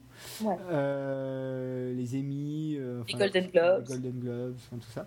Mais bon, les Oscars, ça reste quand même euh, un peu la pièce maîtresse. On va pas parler de tout, mais il y a quand même quelques candidats qui se dégagent de la compétition. Ah ouais. Peut-être on peut commencer par le meilleur film. Euh, ben oui, allons-y, meilleur film, hein, mais qui est clairement, euh, en tout cas de, de, ce qui est sorti là en ce premier trimestre, euh, sans doute à mon goût le meilleur film de l'année, hein, soyons clairs. Eh ben écoute, moi je lui aurais pas filé à lui, tu vois. Ah ouais? Ouais. Bon, faut quand même dire que c'est 12 Years a Slave. Oui, alors meilleur film de l'année.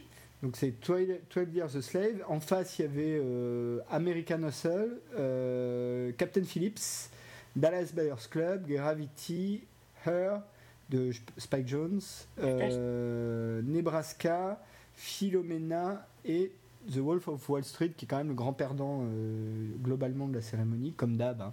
Oui, comme d'hab, j'ai envie de dire. Pas forcément pour Scorsese, mais surtout pour DiCaprio. Là, bon, voilà, je pense qu'il va arrêter de venir aux Oscars, en fait, DiCaprio. C'est ça. Il va, il va préparer une vidéo au cas où, et puis si jamais un jour il l'a, ils balanceront la vidéo. C'est ça, mais je pense qu'il va arrêter de venir avec sa mère et de fouler le tapis rouge, parce que depuis le temps qu'il vient et qu'il a rien, et là, là, pour le coup, en plus, il concourait en tant que producteur pour le Loup de Wall Street et en tant qu'acteur pour le Loup de Wall Street, et en l'occurrence, il a eu ni l'un ni l'autre. Donc euh, je pense qu'il commence à l'avoir un peu, un peu sévère à Hollywood. Mais en même temps, force est de constater que 12 Years a Slave, moi personnellement, j'ai trouvé que c'était juste absolument formidable. ça m'a. Je me suis pris une méga claque en voyant ce film. Film de Steve McQueen, mm. donc euh, rien à voir avec euh, l'acteur des années 70, il hein, faut quand même préciser. ça. comment s'appelait ce film? Un film qui m'avait pas mal Hein. Alors Steve McQueen, il a fait euh, Hunger, qui est son, son premier film. Euh, Shame. Et après, effectivement, il a fait Shame avec de nouveau son acteur fétiche qu'on retrouve encore une fois dans, dans 12 Years a Slave. Donc, euh, donc voilà, donc c'est une affaire qui marche, hein, Steve McQueen. Donc c'est un plasticien britannique, euh, voilà, qui, qui, se retrouve à faire donc là son troisième film euh, hollywoodien, on va dire, et c'est une grosse réussite. C'est l'adaptation d'un d'une autobiographie d'un, je pense que tout le monde connaît vaguement l'histoire, hein, mais d'un américain noir américain dans à la fin du 19e siècle, homme libre qui, à la suite d'un kidnapping, va se retrouver euh, esclave dans une plantation dans le sud des États-Unis.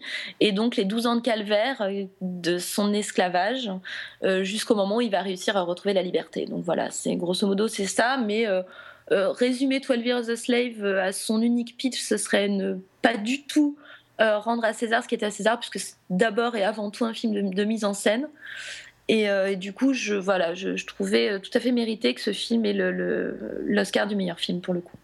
Oui, sans doute. Moi, j'avoue que autant je t'accorde complètement euh, la mise en scène magistrale de Steve McQueen, et déjà on le voyait dans Shame, j'ai pas vu. Oui, déjà. déjà présent. Là-dessus, il n'y a pas de problème. En revanche, j'avoue que je suis resté un peu à la porte de, du sujet. Du coup, j'ai regardé un peu le film d'extérieur, je suis pas trop rentré dedans, donc euh, c'est vrai que pour moi c'est ça m'a moins ça m'a moins touché que d'autres films qui étaient en compétition euh, comme euh, Dallas Buyers Club ou ou Gravity. qui ouais, alors Gravity ils ont été malins parce que c'est pas forcément un grand film, mais alors pour le coup c'est vraiment que un film de mise en scène. Et du coup, ils ont donné l'Oscar à Alfonso Cuaron pour le meilleur, euh, meilleur réalisateur. Pour Gravity, je trouve que c'est pas idiot de le faire comme ça. Ouais, même si euh, moi je trouve une qualité dans Gravity que je trouve pas dans 12 Years a Slave, c'est dans la cinématographie. J'entends par là, globalement, le fait que le film il soit vraiment construit comme, euh, comme une, une, une unité. C'est pas trop long c'est vraiment. Enfin, alors que dans Toilet Years Slave, il y a quand même des moments, il y a des longueurs, il y a, il y a des moments où c'est un, c'est un petit peu euh, contemplatif. Enfin, il y a quelque chose qui, qui est moins. Euh, qui pour moi est, moins cinématographiquement efficace. Peut-être, ça peut se discuter.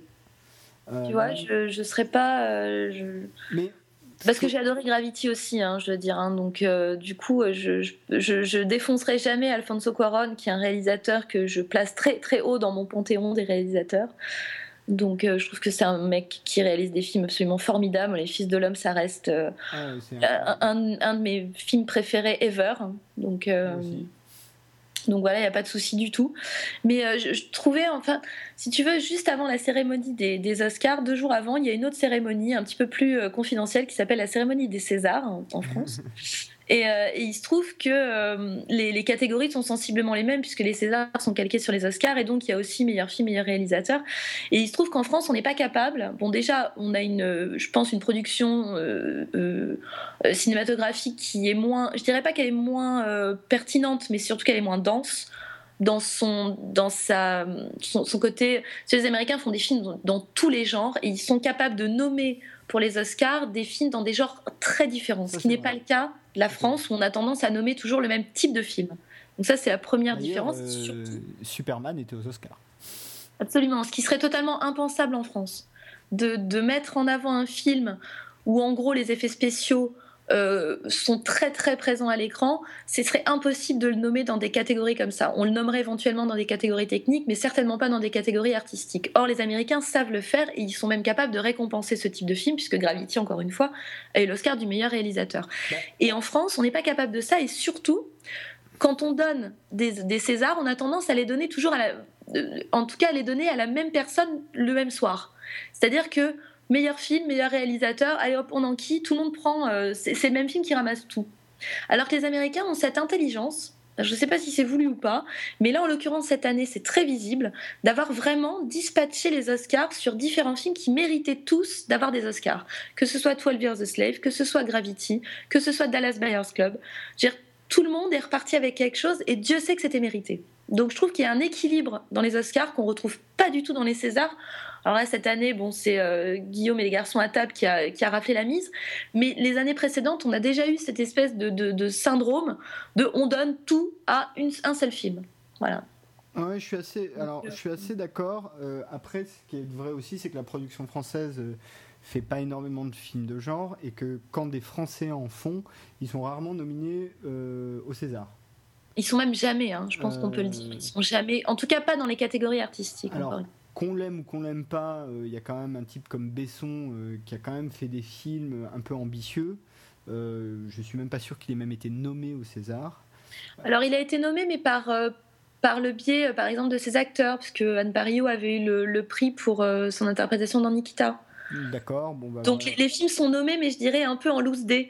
Ou alors il a souvent eu aussi, euh, enfin lui, pas lui directement, mais Eric Serra pour la musique, par exemple. Mm. Il y a eu des Césars, mais c'est toujours par des biais détournés. C'est-à-dire qu'on euh, a du mal à donner un, un, prix à Monsieur Besson en tant que réalisateur ou pour un de ses films directement. Ouais, puis je crois que surtout on n'a pas trop la, encore la culture de, de, de, du visuel en fait. On s'attache beaucoup plus à un scénario, une interprétation, des acteurs, un côté très théâtral d'une certaine manière, une vision très théâtrale du cinéma. Oui, tout à fait. Ce qui est sans doute un tort quand on parle de euh, euh, meilleur réalisateur, par et en, exemple. Et en ce sens-là, il y a des très bonnes choses. C'est pas la question. C'est juste que du coup, on n'est pas du, on n'est pas tellement sur le même genre de film parce que tu parlais d'un film comme 12 Years a Slave, par exemple, qui est un film où, euh, à la limite, sur l'écriture, sur le sujet, on parle d'un sujet qui pourrait faire l'objet d'un film en France, enfin équivalent, on met ça oh oui, à Cayenne, euh, enfin voilà, mais oui. euh, qui a aussi un traitement visuel euh, très solide, plus ah que oui, ça même. Il est très académique dans son, je dirais, dans son écriture. C'est un film très académique, à la différence de, de, des films précédents de Steve McQueen, qui étaient quand même un petit peu plus euh, borderline sur. Euh, euh, ils étaient moins grand public, je dirais. Là, la, structure de 12 Years a Slave est une structure très classique. voilà. En revanche, la mise en scène, effectivement, de Steve McQueen, elle est. Enfin voilà, elle est beaucoup, elle est quand même relativement couillue. Il y a des plans séquences très très euh, alors déjà euh, je pense techniquement difficile à mettre en place mais surtout euh, qui ont une force visuelle et une force émotionnelle euh, assez impressionnante. Enfin il y a vraiment voilà il y a des vrais enjeux de mise en scène. C'est vrai qu'en France on a du mal à récompenser les gens qui travaillent réellement la mise en scène. C'est encore un un complexe qu'on a euh, qui est assez difficile à expliquer d'ailleurs, à comprendre. Mais euh... bah, après, il y a aussi des questions de moyens, c'est-à-dire qu'on investit moins dans les films, donc les, les joujoux à la disposition des, des réals ou des équipes de réal ou de prod ne sont pas les mêmes non plus. oui, aussi. mais on, on, a quand même des, des, gens qui savent manier la mise en scène en France. Euh... Mais ça revient au débat qu'on avait sur Alexandre Aja ou des gens comme ça. C'est que oui, voilà. à un moment donné, ces gens-là, pour avoir les moyens de mettre en œuvre euh, leur vision, ils vont ailleurs parce que, euh, parce que notre structure économique est, est pas. Euh, L'industrie cinématographique n'est pas assez rentable pour investir plus. En fait, c'est aussi simple que ça. Hein. Oui, alors après, de temps en temps, il y a quand même des, des metteurs en scène à qui on, on, on, fait quand même grâce de, de reconnaître leur talent. Je pense par exemple à quelqu'un comme Anneke, qui est quand même quelqu'un qui fait aussi de la mise en scène, qui réfléchit. Pardon? Il est autrichien. Oui, mais, euh, mais il est euh, régulièrement français, présent. Euh, il est régulièrement présent dans les, dans, les, dans les compétitions françaises pour une bonne et simple raison, c'est que ces films sont la plupart du temps produits en France. Mais... Et qu'il y a toujours cette idée de comment est-ce qu'on étiquette un film. Est-ce que c'est la nationalité du réalisateur qui prévaut ou est-ce que c'est la nationalité des producteurs? Et très souvent, c'est la nationalité des producteurs, ce qui explique la présence de, de, de films de, de Haneke dans les palmarès des Césars. C'est la même chose pour un mec comme Polanski ou des gens Absolument. comme ça. Tout à fait. Mais mais bon, en tout cas, on va pas, on va pas trop s'étaler là-dessus. Non, non, on va pas épiloguer dessus, mais. Euh... Mais c'est vrai que euh, euh, tu prends Anneke par exemple, ce qui est intéressant aussi, c'est que bah, les films qu'il faisait euh, au début, comme euh, Funny Games, qui étaient des films structurellement, visuellement très avant-gardistes, mm -hmm. bah, visuellement au moins, il, a tendance à devenir un, de plus en plus académique quand même. Je... Alors, ça, ça, ça sera un long débat et on va pas ouvrir ce débat maintenant, mais euh, je, sur Amour, par exemple, je trouve que les enjeux de mise en scène sont, euh, sont peut-être moins radicaux a priori que effectivement euh, Funny Games, mais sont quand même sacrément pertinents. Quoi. Mais à l'inverse. Mais c'est moins radical a priori. Et ouais. à l'inverse, quand tu vois Christophe Gans qui fait La Belle et la Bête, oui. tu sens qu'il y a une volonté de faire un film un peu à l'américaine, visuellement d'ailleurs. Et c'est plutôt réussi. d'ailleurs. Mais je pense qu'il sera, il sera pas nommé au César pour ça. Mais c'est ça, c'est que le jeu est catastrophique. Le film, il est juste irregardable tellement les acteurs sont mauvais. Ah, alors ça aussi, ça serait l'occasion d'un autre débat à un moment donné. Moi, je suis plutôt euh, étonnamment, parce que je suis pas du tout une fan de ce réalisateur, mais je, défends plutôt La Belle et la Bête, étonnamment. Même si effectivement, je suis d'accord avec toi, les acteurs sont loin d'être brillants, ah, loin, loin, insupportable. Euh, la fille qui joue Belle, je sais plus comment elle s'appelle, Ah, c'est doux. Euh, voilà, et, et Vincent Cassel, tu sens qu'il est un peu tout seul, quoi. Oui, bah c'est un peu le problème en fait, parce que Cassel, je pense qu'il est, il est pas, il est pas si mauvais que ça dans le film, mais il est seul. C'est embêtant. Il est pas as besoin d'avoir quelqu'un qui sait pas ce qu'il fait, il sait pas où il va. Donc il, est beau, le film est plutôt beau. Euh, vraiment, il y a une ambiance de conte de fées, enfin voilà. Mais euh, bah, ça pêche quand même, euh, et, c'est dommage parce que quand tu regardes le Cocteau, bah, le Cocteau est plutôt réussi de ce côté-là. Ouais, ouais, non, mais oui, oui, mais euh, je, je pense que les deux sont assez complémentaires en fait. Je, trouve que l'intelligence de, du réalisateur, là, pour le coup, c'est d'avoir essayé d'apporter une dimension narrative supplémentaire euh, au choix qu'avait fait Cocteau à l'époque. Et du coup, toute la partie sur euh, pourquoi le prince a été transformé, qui était totalement passé sous silence dans, dans, le Cocteau, là est vachement mis en avant et je trouve que ça donne l'occasion de très très belles séquences. C'est vrai. C'est vrai, mais malgré tout, encore une fois, moi je suis toujours un peu. Euh, bon. Enfin bon, passons. Euh, moi, juste, juste un tout petit truc encore sur les Oscars, si tu veux bien. C'est que j'avais fait un pronostic. voilà, j'avais fait un pronostic dans l'émission précédente autour de Jared Leto. Parce que c'était mon gros. Non, mais j'allais y venir. Voilà. tu me coupes la chic, j'allais y venir. Ah, mais je... l'herbe sous le pied, la chic, tout ce que tu veux, mais je suis tellement contente que Jared Leto ait eu l'Oscar du meilleur second rôle masculin. Voilà, donc je voulais juste dire ça. Bah écoute, euh, best, enfin meilleur euh, réalisateur Alfonso Cuarón pour Gravity. Ouais. Euh, face à American Hustle, Nebraska, 12 Years a Slave et The Wolf of Wall Street. Mhm. Bon, il n'y a pas grand chose à dire, ça me semble complètement mérité. Il y a une maîtrise tellement absolue dans ce film, c'est tellement avant-gardiste dans la construction. Enfin, il y, a quand même une, c'est quand même un petit chef-d'œuvre, hein, Gravity. Ah ouais, non, mais il n'y a pas de souci. Et puis honnêtement, ce qu'il y avait en face, bon, hormis 12 Years a Slave, qui est un très bon film, mais voilà, qui a ramassé d'autres prix. Donc euh, bon, le Nebraska d'Alexander Payne n'est pas encore sorti en France, donc j'ai pas encore eu l'occasion de le voir. Mais American Hustle, par exemple, je ne comprends pas que ce film fasse partie de cette sélection. Moi, je pense que c'est la distribution. Oui, mais alors dans ces cas-là, pourquoi meilleur réalisateur Tu vois, autant euh, nommer effectivement les, les différents acteurs dans les catégories qui sont les leurs mais le film n'a absolument rien à foutre aux Oscars quoi. En tant que meilleur film ou meilleure réalisation, franchement, je ne comprends pas quoi. Bah, ce film m'a totalement laissé indifférente. J'ai trouvé ça sympa, mais alors vraiment sans plus. Donc j'ai du mal à comprendre. Et effectivement, du coup, Gravity, voilà, il a, il a un boulevard devant lui pour ramasser l'Oscar. Il y a pas de oh, Même si euh, non, bah oui et non, parce que bon, enfin, il a un boulevard devant lui. Euh, il aurait été euh, difficilement acceptable qu'il n'ait pas au moins celui-là à défaut d'avoir le meilleur film. Je suis d'accord. Et j'ajoute que peut-être le meilleur film, le fait que ce soit 12 Years a Slave qui a, qui a eu le meilleur film, soit un peu lié aussi au fait que l'histoire touche l'Amérique sans doute plus que l'histoire de Gravity ne la touche.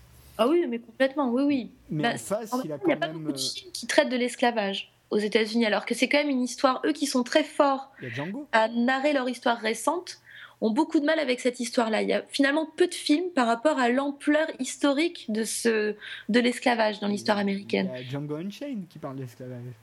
Oui, mais sous, un angle qui est quand même radicalement différent, même si les deux en miroir sont très intéressants. Et, et, euh, et puis Django est, pas déshonorable de ce côté-là. Je me demande s'il n'avait pas été nominé l'année dernière d'ailleurs.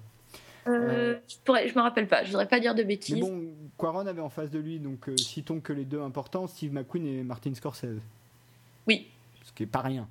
Ce qui est pas rien. Et tant que bah, on a dit tout bien qu'on pensait de la mise en scène de Steve McQueen, mais celle de Scorsese sur le Wolf of Wall Street est, tout aussi intéressante. Absolument. Euh, c'est étonnant que Scorsese n'ait pas, pas eu de prix pour ce film-là. C'est assez surprenant quand même. Bah, à l'inverse, tu vois, je crois que c'est un peu gênant. C'est le sujet qui est gênant.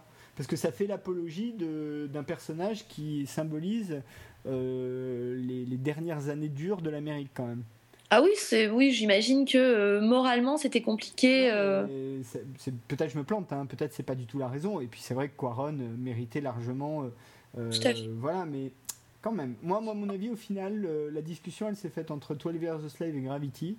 et The Wolf of Wall Street arrive juste en troisième, mais pas en second. Ouais, sans doute. meilleur acteur, Matthew McConaughey dans Dallas Buyers Club. alors, disons juste que Dallas Buyers Club est quand même un très grand film. Ouais, ouais, c'est un très très bon film.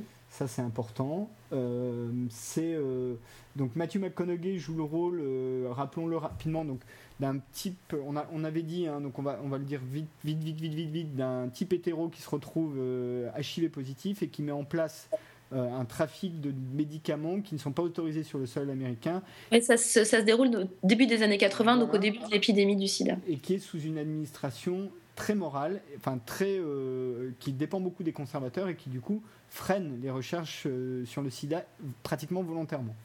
Donc il y a quand même un procès euh, dans le film de, de, la force publique et du côté un peu criminel de la force publique vis-à-vis de la maladie.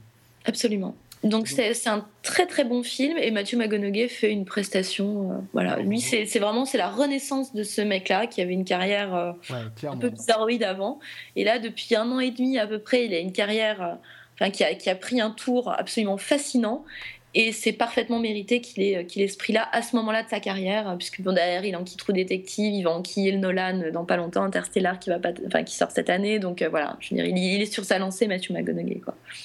Euh, complètement, et puis on, a, on, a, déjà dit tout le bien qu'on pensait de Matthew oui, Oui, puis on continuera à le dire, je pense. Va pas revenir. Meilleure actrice, Kate Blanchett pour Blue Jasmine.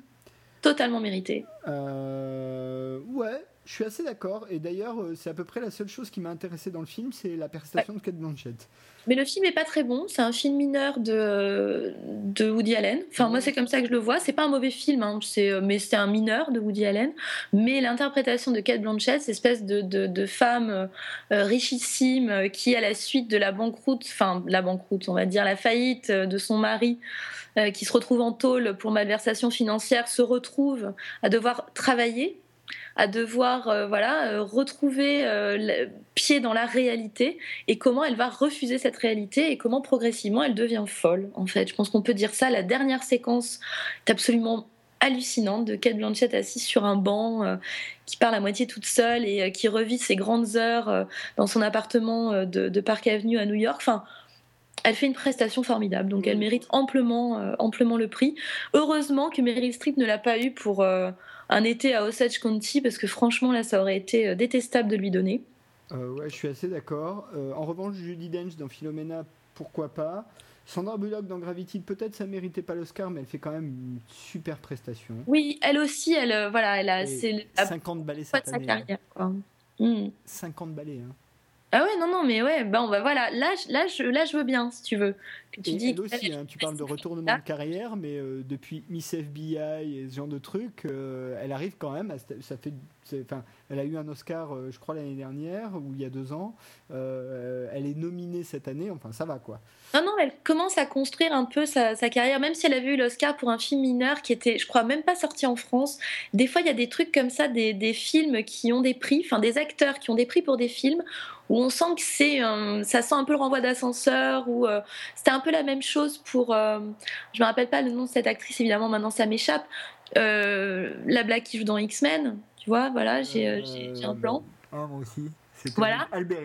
Voilà, Alberi, elle avait eu aussi un Oscar pour un film, mais alors minable, absolument vraiment minable, qui était à peine vaguement sorti en France. Donc voilà, des fois, il y a, des, y a des, nominations et des prix un peu bizarroïdes. Là, pour de coup, Kate Blanchett, c'était mérité. Quoi. Et alors, citons quand même que dans euh, les nominés, il y avait Amy Adams pour American Hustle. Donc Amy Adams, tout le monde s'en fout, sauf que Amy Adams, c'est Lois Lane dans Man of Steel. Ah bah tiens, voilà, il va faire un raccord avec la prochaine émission. Euh, bon, on va passer vite. Donc, euh, meilleur acteur euh, de meilleur second rôle, Jared Leto, tu l'avais annoncé, il l'a eu et c'est mérité. Il n'y a pas de problème là-dessus. même si Michael Fassbender dans 12 Years the Slave, qui vient un peu effacer l'ardoise du dernier film de Ridley Scott, est pas mal. Ouais, ouais, il, était, à mon sens, c'était vraiment les, les, deux qui tiraient la bourre sur, euh, sur cette catégorie-là, c'était Fassbender et Jared totalement d'accord, parce que je trouve que Jonah Hill dans The Wolf, of, The Wolf of Wall Street est quand même pas mal du tout, quand même. Ouais, ouais, ouais. Mais je trouve que les deux autres sont quand même à un niveau au-dessus. tu vois, même Bradley Cooper est très bien dans American Hustle. Mais je trouve quand même que Michael Fassbender et Jared Leto étaient dans la catégorie au-dessus. C'est clair. C'est clair. Et euh, Lupita Nyong'o, pour 12 Years the Slave, donc une inconnue totale au bataillon, mais qui avait quand même en face d'elle Julia Roberts. rien, rien que ça. Jennifer Lawrence aussi, quand même, déjà oscarisée, hein, mine de rien. donc voilà. Euh, écoute, je pense qu'on va s'arrêter là sur les Oscars. Hein. On va pas oh, aller dans toutes les, sous-catégories. à une exception près, j'aimerais juste citer l'Oscar de John Ridley pour euh, le meilleur scénario adapté pour Twilight the Slave. Parce que, euh, si je dis pas de bêtises, et si ça se confirme, il devrait showrunner une série la saison prochaine, le monsieur. Voilà, bah écoute, euh, c'était encore une bonne émission. On a été encore beaucoup trop long. On va essayer de réduire pour la prochaine. Euh, écoute, bah, où est-ce qu'on peut te retrouver, euh, Ursula? Alors, euh, on peut me lire de ci, de ci et de là sur la toile, euh, sur Slate par exemple, euh, sur Criticat. Et sinon, on peut retrouver mes articles, mes coups de gueule, mes coups de cœur, tout ça sur mon blog missventrache.blogspot.com. Et on peut me suivre sur Facebook, Ursula Michel. Et Twitter Ursula et Twitter, mais j'y vais pas beaucoup sur Twitter, donc, donc voilà. On est trop vieux pour ces conneries, c'est ça? Ouais, je pense que j'ai un peu de mal avec ce, avec ce média-là. Facebook me convient mieux. Euh, ok. Euh, pour euh, tout ce qui est screenplay, les articles d'URS et les miens, vous pouvez retrouver tout ça sur notre page Facebook.